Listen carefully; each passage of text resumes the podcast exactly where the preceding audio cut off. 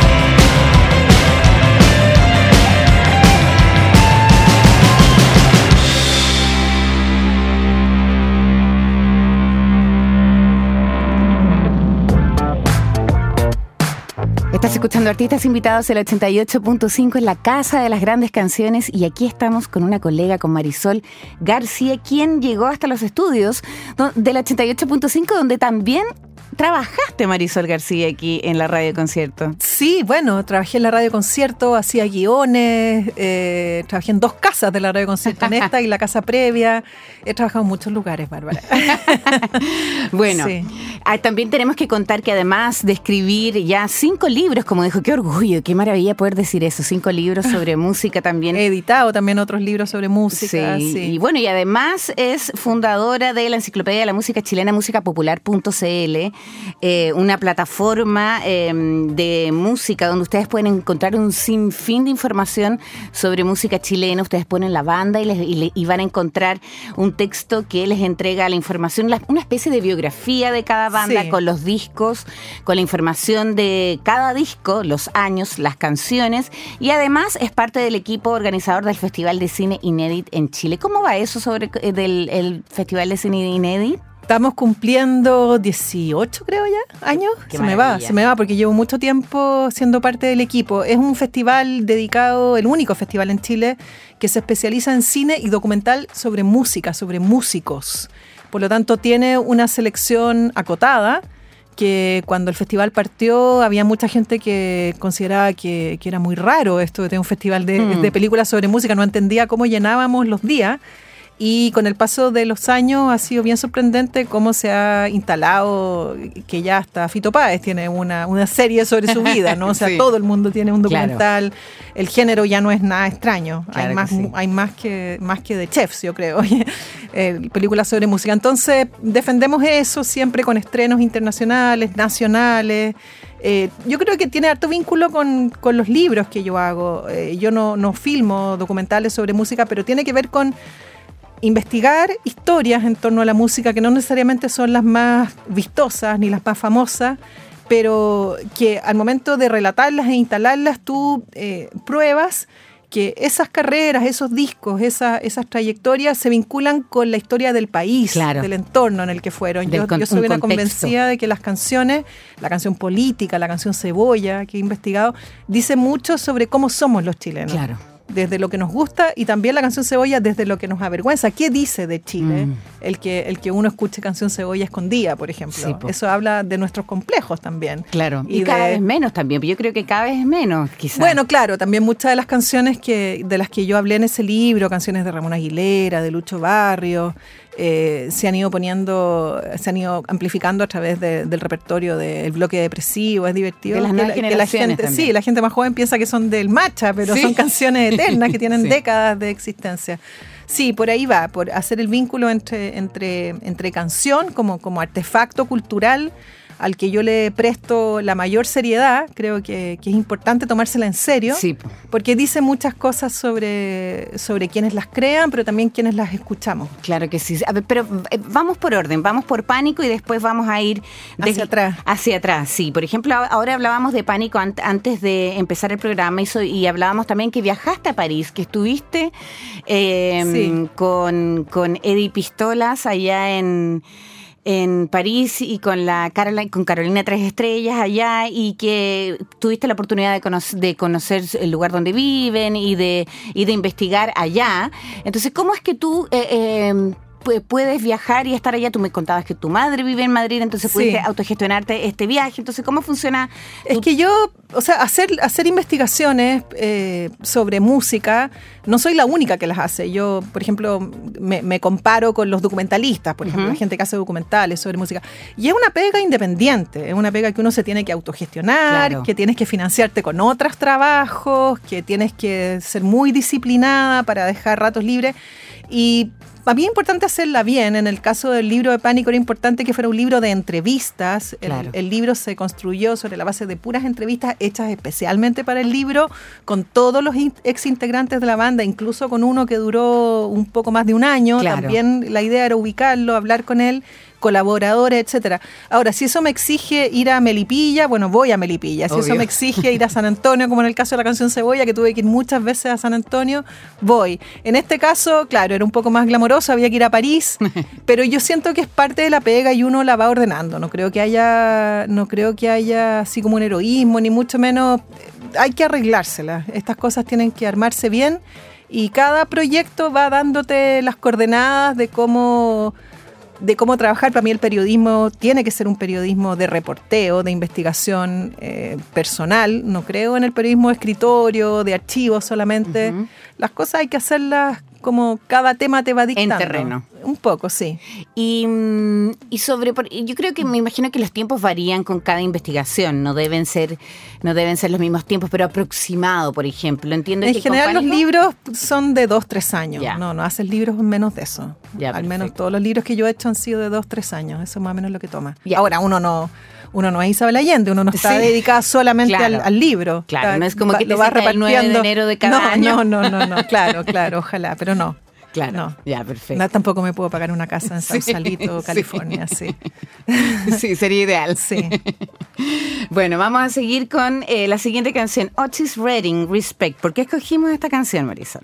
Eh, parece que vamos a hablar un poquito de mis talleres, ¿no? Sí, y, y porque bueno, o de mi a gusto. Yo soy una gran también, fan de- claro. de, la música soul y de Otis Redding en particular. Y esta canción quizás les sorprenda porque, bueno, porque ustedes la conocen por la versión de Aretha Franklin, pero, pero es de Otis originalmente. Sí. sí. ella se lo quitó. Vamos a escuchar entonces Respect, la versión original de Otis Redding en Artistas Invitados del 88.5.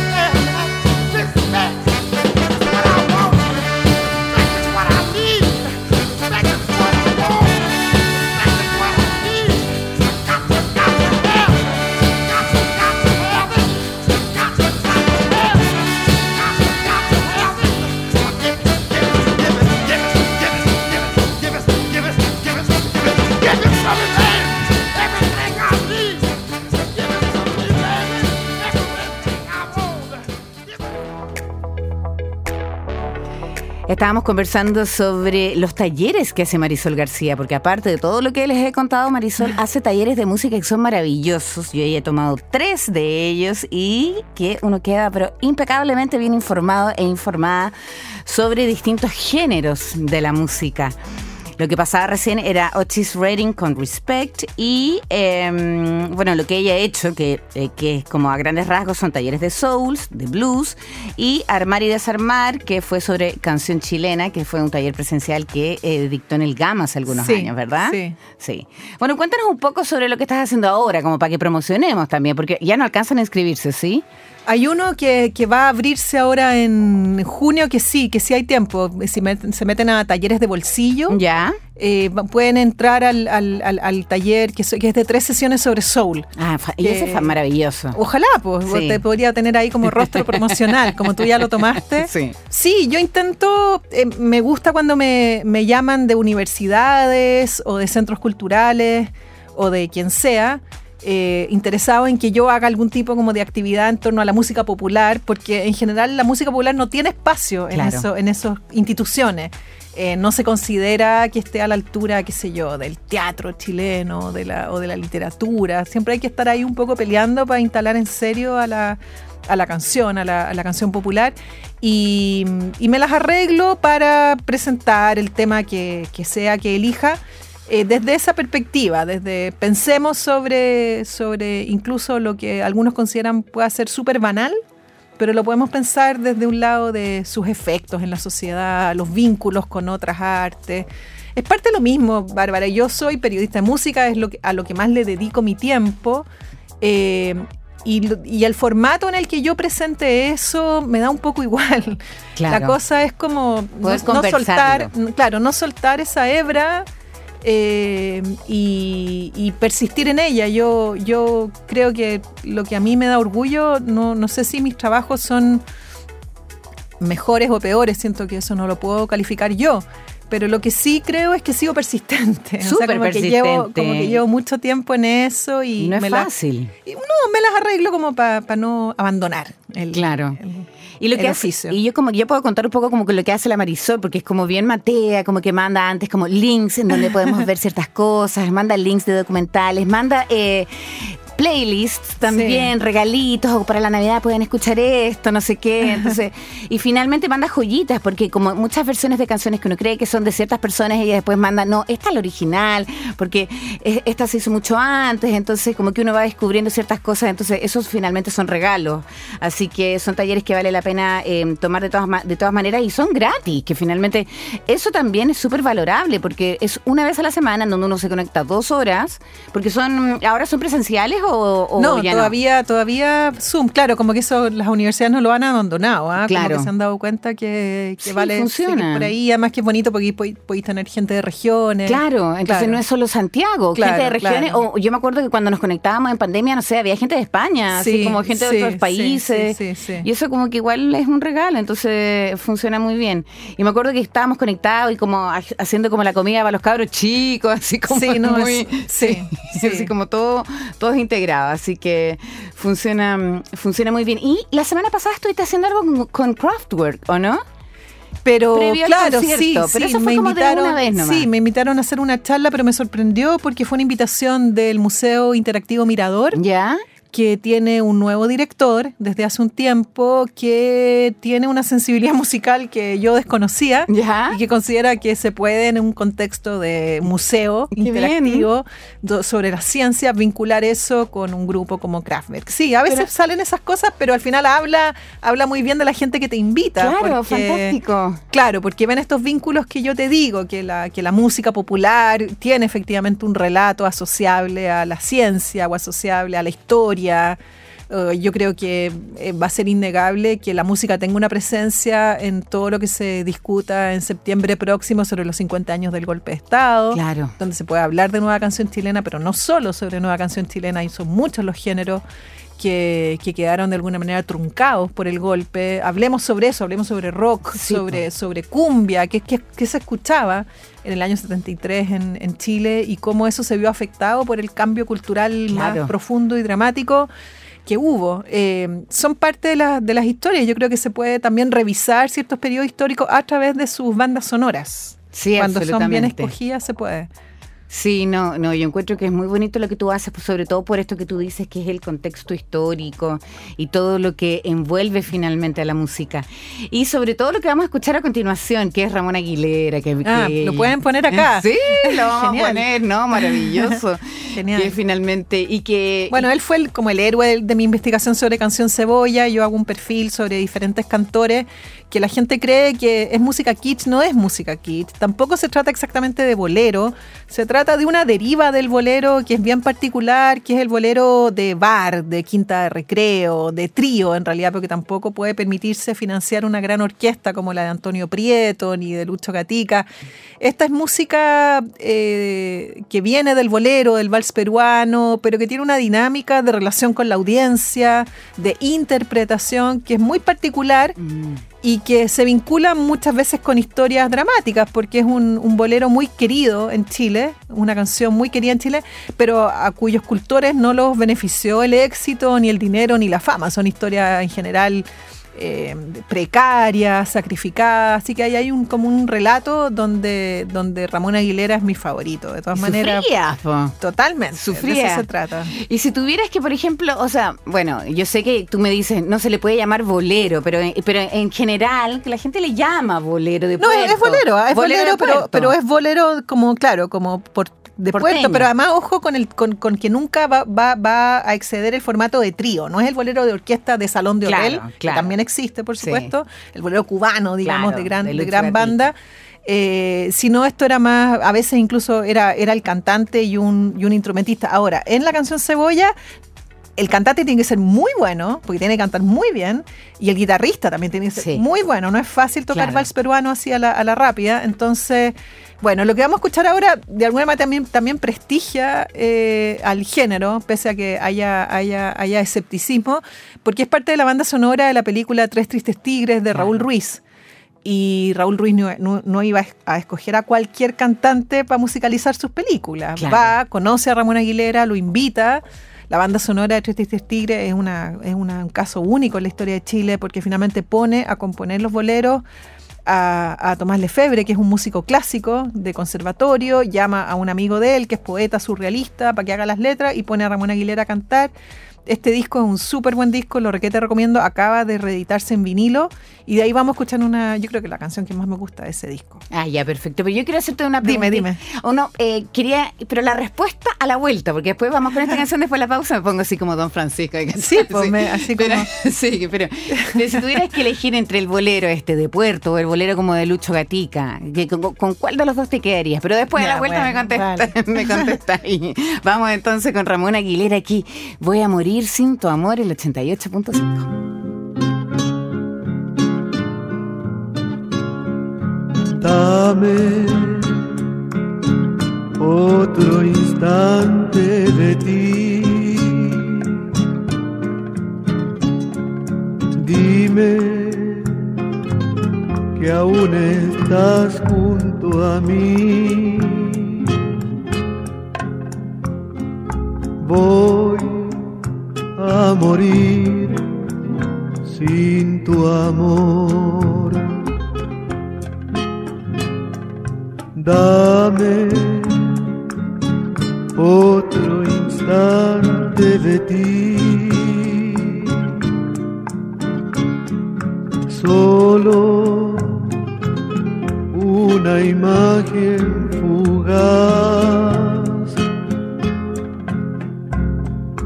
Ven, aunque tengas que volver. Ven, porque tienes que saber que yo estoy con mis manos tendidas hacia ti en mi soledad. Voy a morir sin tu amor voy a morir sin tu amor.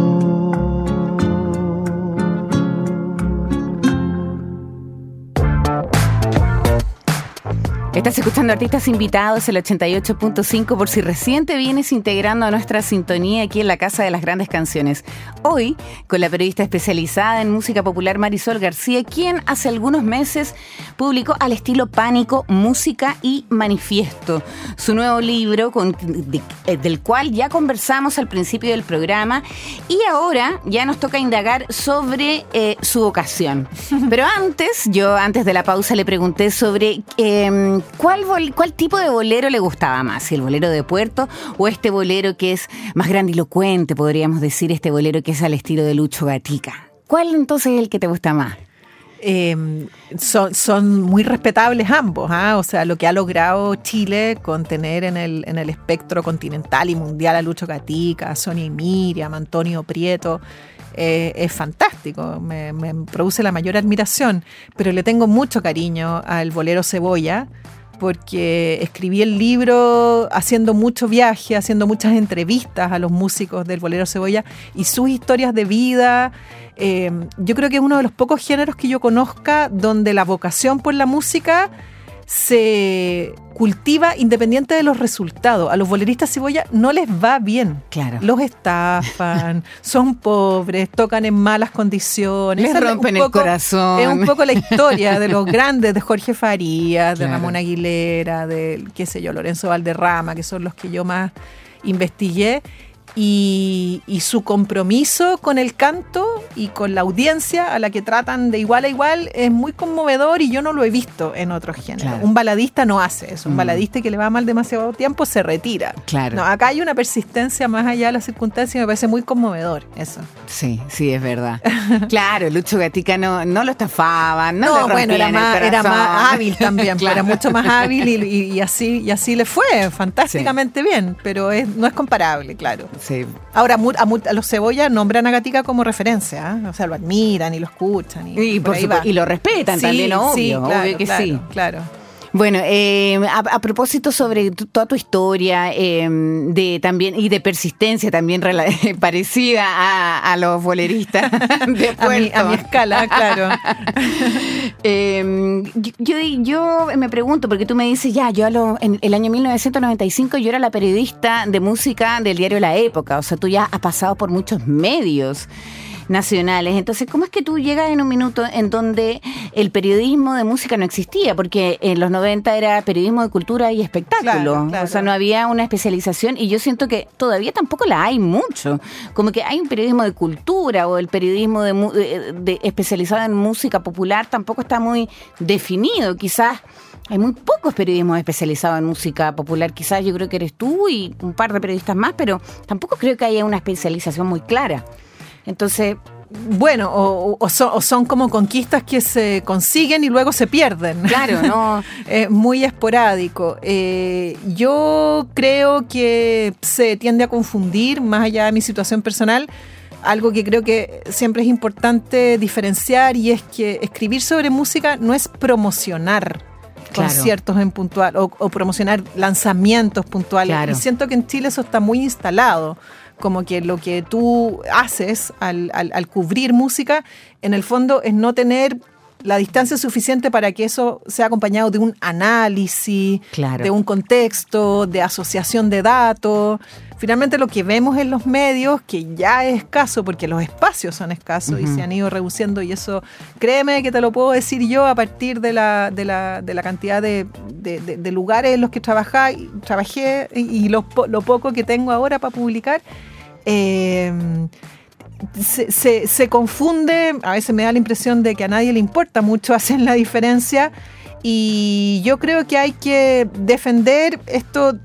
A, a mí, por ejemplo, yo creo que todos los periodistas de música tenemos énfasis distinto. A mí me, me- me obsesiona que las cosas que tengan algo que decir sobre el Chile de este momento eh, tengan algún tipo de registro. Eh, no basta con decir apareció el nuevo disco de Congreso Claro. y qué sé yo, y, y- y copiar el comunicado de prensa y pegarlo Claro, en el diario. claro. Ojalá eh, darle la, la significancia necesaria para transmitir de qué trata ese disco, qué letras se aportan. eh, El ¿Qué, di- qué diferencias técnicas puede haber con respecto a la interpretación, la grabación que ha tenido eh, a partir de la historia del grupo en Congreso? Por, por darte un ejemplo. Eh, yo creo que el periodismo de música que se hace, se hace ahora en Chile es menos de lo necesario. Eh, creo que a, a los, a, a quienes podrían eh, mejorar las condiciones no les interesa mucho mejorarlas. Y creo que lentamente está encontrando el espacio, al menos en lo que a mí me interesa tener como referencia, en iniciativas independientes. Yo Claro. escucho a determinados podcasteros, eh, estoy atenta a libros que puedan salir, que hablen sobre esto, hay documentales, y yo creo que todos trabajamos de una manera más o menos parecida en términos de ya como no pedirle peras al olmo. Obvio. Eh, el sistema de medios es el que es. Eh, y, y las cosas que a nosotros nos apasiona investigar las vamos a tener que trabajar por nuestra cuenta. Claro. Y yo creo que ahí identifico a gente muy diversa que está en teclas muy distintas, pero desde un mismo espíritu. Claro quizás, sí. claro, quizás tú también te incluyes en eso, teniendo un problema, un programa de entrevistas que me imagino que no entrevistas solo a gente súper famosa, ¿no? No, Te inter- no. Claro, te interesa entrevistar gente que hace cosas en torno a la música y que eso quede como registro, es Claro. importante. eso. Claro que sí. Y yo quería saber, por ejemplo, sobre tu infancia, porque ¿cómo, cómo es que tú llegas y dices, ya, porque yo sé que tú naciste en Estados Unidos, que no naciste, Sí, pero que no muy- naciste, pero sí. después te viniste y todo, pero por ejemplo, ¿cómo es que tú eh, eh, te, te interesa esto de la música? Porque Eh, mucha gente como que dice que, que uno es periodista como que, que tiene afinidad con la música, es porque, ah, ya eres música frustrada. No. Ah, no, ¿te me carga ese argumento. Sí, me carga ese ah, no. argumento. Lo usan que- mucho los músicos sí, cuando los critican mal. Sí, sí. ¿Cómo es que tú tienes O te esta dicen, afinidad? ¿y cuántos discos has grabado? Y yo no, no tengo por qué grabar periodista. no tengo por qué grabar periodista. No es mi función. Claro, sí, lo entiendo, pero no, fíjate, yo no, no quisiera ser músico. Sí, no, sí, sí, no, no. claro. Tiene, tiene cierto glamour pensar en tocar batería quizás con alguien, pero eh, la idea.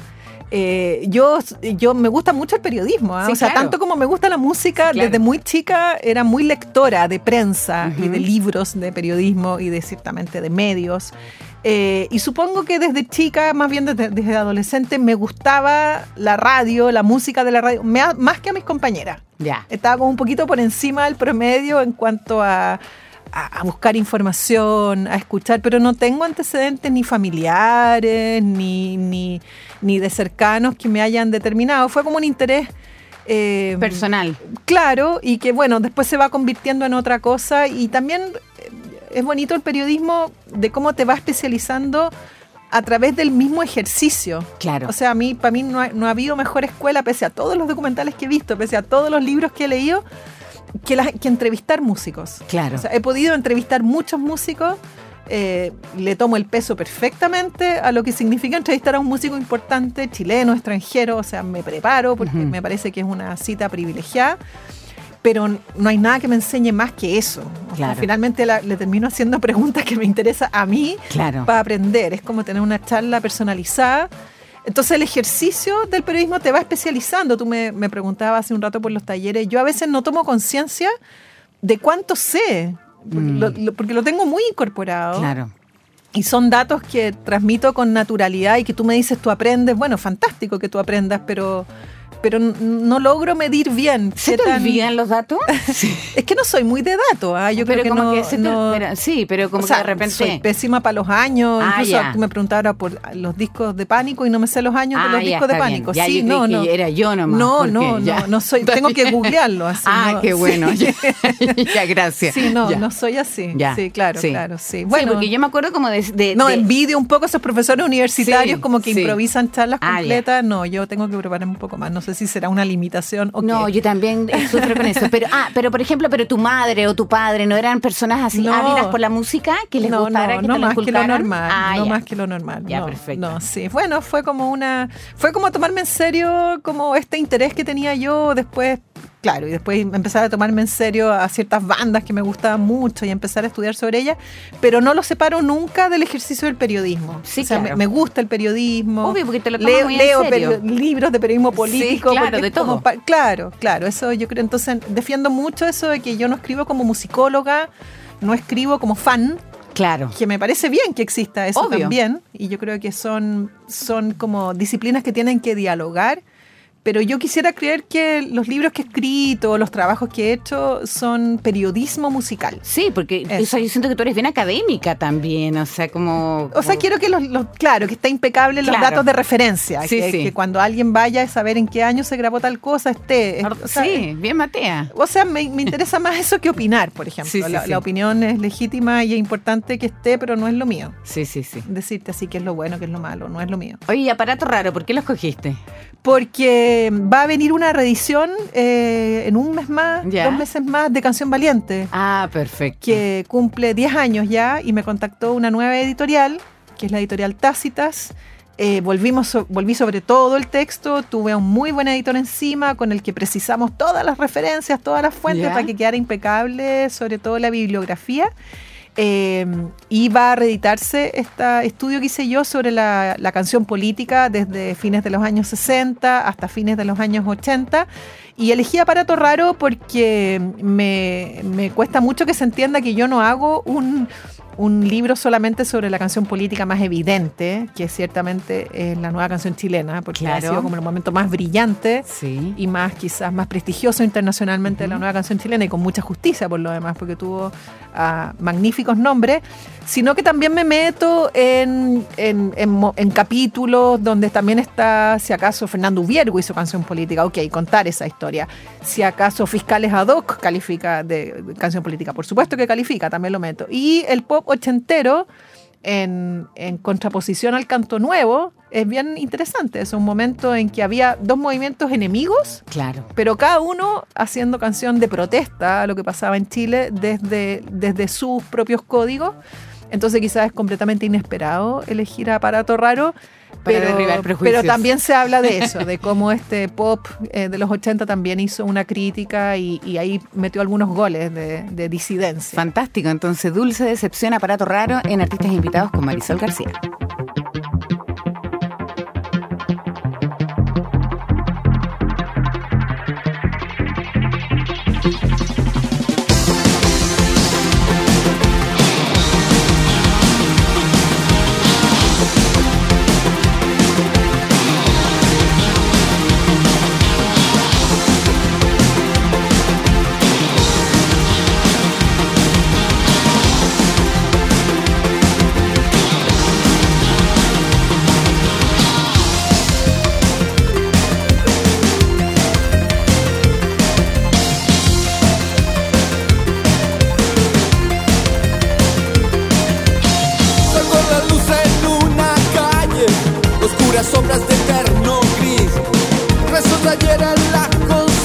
Y el final de una bella inocencia.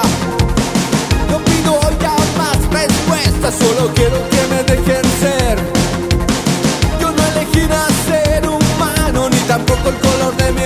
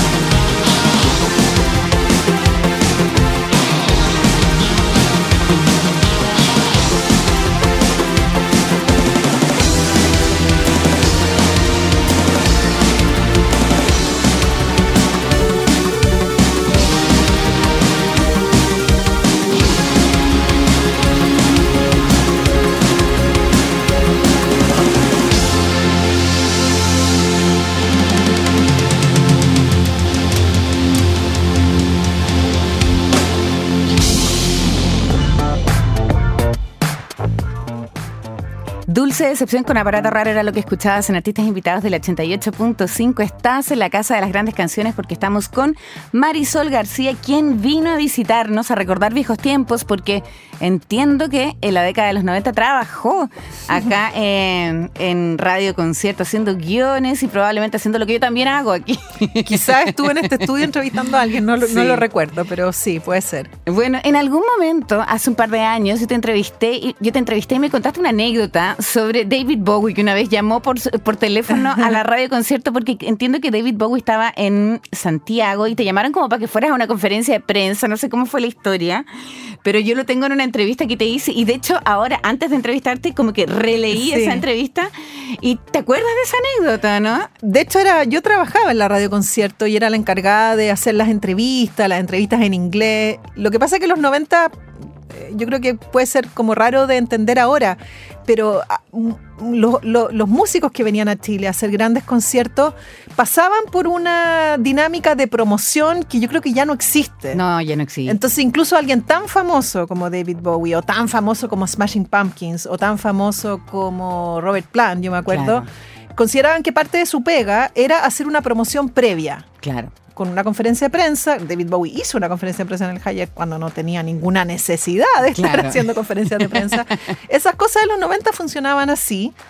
Y eh, eh, parte de la promoción que había concertado la productora para el concierto que dio Bowie, no en el Nacional, sino que, que hubo, hubo luego en el Kurt Central, incluía ciertas entrevistas de radio. Entonces, lo típico, como que Claro. acordáis una hora, qué sé yo, y en un momento yo estaba trabajando en mi oficina y, y se acerca alguien que había contestado el teléfono, el teléfono y me dice, Marisol, eh, te llaman por teléfono un tipo que dice que se llama David Bowie.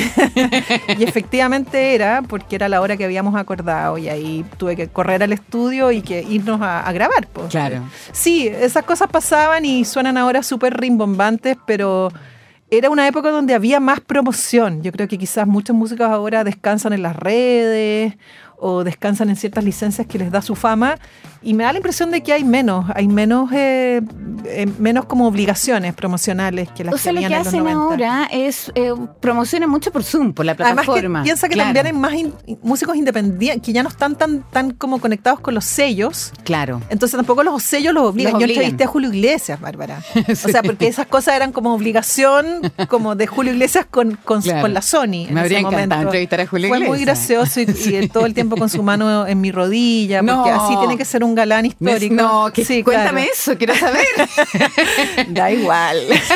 Lo único que te puedo contar es que no me ponía nerviosa porque Qué- no me gusta. no, qué pero qué horrible Pero, la- pero, qué pero es que los 90 eran Claro. así, también era como, como, piensa, era una dinámica también de ciertos como estereotipos, ¿no? Claro. El galán, el rockero. No, porque el, el- Por más que a mí las me cosas eran más, más, sí, más rígidas. Sí, por más que me hubiera gustado Julio Iglesias, porque tengo un pasado con Julio Iglesias, con mi No, madre mi, y no, o sea, cosas. mi mamá consideró Sí. que era más importante que el Pulitzer. Sí, claro, sí, claro. sí, sí. Pero igual que incómodo. O sea, que- como. Bueno, pero sí, Claro. hay anécdotas que la chica que venía antes que yo en la fila, porque era, estas son estas promociones grandes que se hacían con, como con una mañana, con muchos medios, y la chica que venía antes que yo era una mexicana, y se sentó Julio frente a Julio Iglesias y se puso a llorar. Yo, pensaba, pero qué poco Pero que po- profesional. claro, de fanática Claro, mal. claro. Eh, Las Ah, cosas funcionaban un poco más claro, así antes. claro. Era, la verdad es que no lo, no lo extraño, ¿ah? Porque No, también era, una, era una dinámica un poquito más servil hacia los músicos, Sí, hacia los sellos, hacia esta cosa de confundir permanentemente el periodismo con la promoción. Claro. Claro, esas cosas ya no, no son así. Claro, y como de ser fan en vez de ser- en vez de ir a eh, en vez de ir a hacer Sí, como o sea, tu yo he trabajo, estado, sí, he estado claro. en, en- en conferencias de prensa de Chayanne que a- hasta No, uno claro. siente un poco de vergüenza de, Sí, del gremio. sí, no, de todas maneras. Pero en este caso, por ejemplo, con David Bowie, le pediste que te firmara un disco o Es que fueron diferentes cosas. Fue, esa fue la segunda visita de Bowie Claro. a Chile y después hubo una conferencia que fue muy larga, eh, o sea, privilegiadamente larga y no todos estábamos atentos. Había varios periodistas que estaban atrás haciéndose un cafecito porque querían volver luego a la pega. y porque probablemente en ese entonces ni Eh, siquiera sabían de, de mucho, bueno, mucho la existencia no, pero de quién uno, era Bowie. uno- uno que le gusta la música. Tú sí, po. Es que cuando uno le gusta la música de verdad, sea David Bowie o, se- O sea, sea, un músico sea. chileno cuyo último disco te llegó mucho, Claro. O, o- o- Sí, no te hay haya como una- por respeto nomás. Sí, pero hay como una un cierto nervio, no, no, no, por, Claro. no por el nivel de fama, sino que porque estás frente a alguien que te merece Claro. respeto y admiración. Y claro, luego, luego de, la, de la conferencia hubo espacio para ciertas, eh, ciertas, ciertos medios. Yo lo entrevisté para Extravaganza en ese momento. eh, y me dieron, no sé, un rato con él, que fue alargándose un poquito más. De esa sesión viene una foto que después Gonzalo Donoso hizo bien conocida. ¿Te acuerdas? Unas sesiones de Bowie en Chile, como con, la, con, el, con el dedo en la boca, o donde Sí, él sí. está con un chaleco fucsia, así, calipso. Eh, bueno, eso, sí, sí. Bueno, es gente famosa que es parte de la pega, en Claro. realidad. No es que uno, no es que uno llegue a, a- a- a grandes dinámicas personales, pero uno termina eh, preguntándole cosas que a ti ya no sabes si como periodista o como admiradora te inquietan. Y, y los músicos aprecian mucho cuando las preguntas tienen que ver con música. Claro que sí. Sí. Cuando se nota que escuchaste el disco, que hiciste la pega. Sí. Bueno, llegamos al final. Te voy a liberar porque tiene que hacer eh, eh, su pega de madre, tiene que ir a buscar a su hijo, la Marisol, y no quiero atrasarla más. Para despedirnos, vamos a escuchar a, escuchar a Boy Genius. Qué gran, qué gran banda. Ah, bueno, la- también me- esa la elegí porque de pronto pensé qué discos de este año me han gustado y ese disco de este año me ha Sí, gustado. The mucho. Record, qué linda. Sí, Sí, sí, linda. qué bueno también me te encanta. también, Sí. Entonces vamos a despedirnos con Cool About It. Y Marisol, muchas gracias. Te felicito. eh, te felicito por lo que estás haciendo. Gracias por mantener el oficio, el oficio vivo. Eh, gracias a ustedes por estar ahí. Nos encontramos el próximo miércoles con otro capítulo de artistas invitados. Y eh, Boy Genius fue lo que escogió Marisol García para cerrar este artistas invitados del día de hoy. Chao, chao, que estén bien. Gracias, Catboy. Gracias, Bárbara. Chao. Chao. Chao.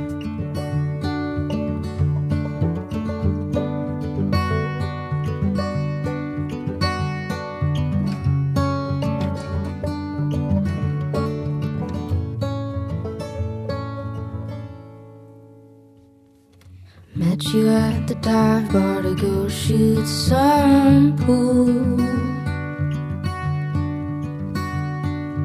Make fun of the cowboys with the neck tattoos.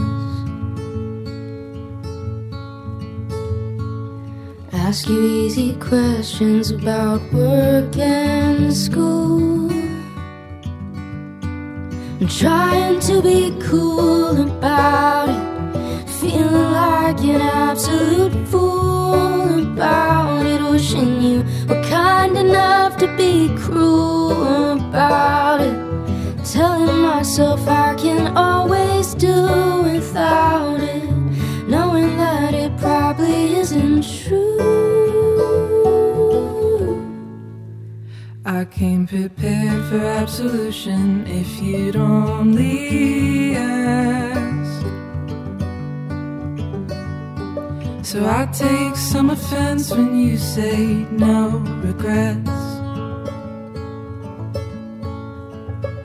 I remember it's impossible to pass your test. But I'm trying to forget about it. Feeling like I'm breaking a sweat about it. Wishing you would kindly get out of my head about it. Telling myself one day I'll forget about it. Knowing that it probably isn't true.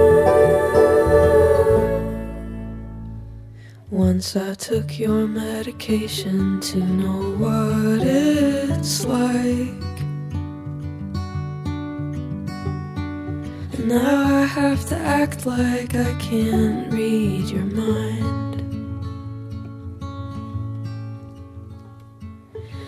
Ask you how you're doing and I let you lie. But we don't have to talk about it. I can walk you home and practice method acting. I'll pretend being with you doesn't feel like drowning. Telling you it's nice to see how good you're doing, even though you know it isn't true. Creadoras, creadores, pensadoras, escritores, músicos, músicas, compositores.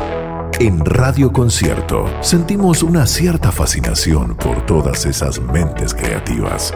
Finaliza Artistas Invitados, el programa de la 88.5, donde hablamos sin límites con los amigos de la Casa Concierto. Próximo episodio, miércoles a las 20 horas, a través de Concierto y concierto.cl.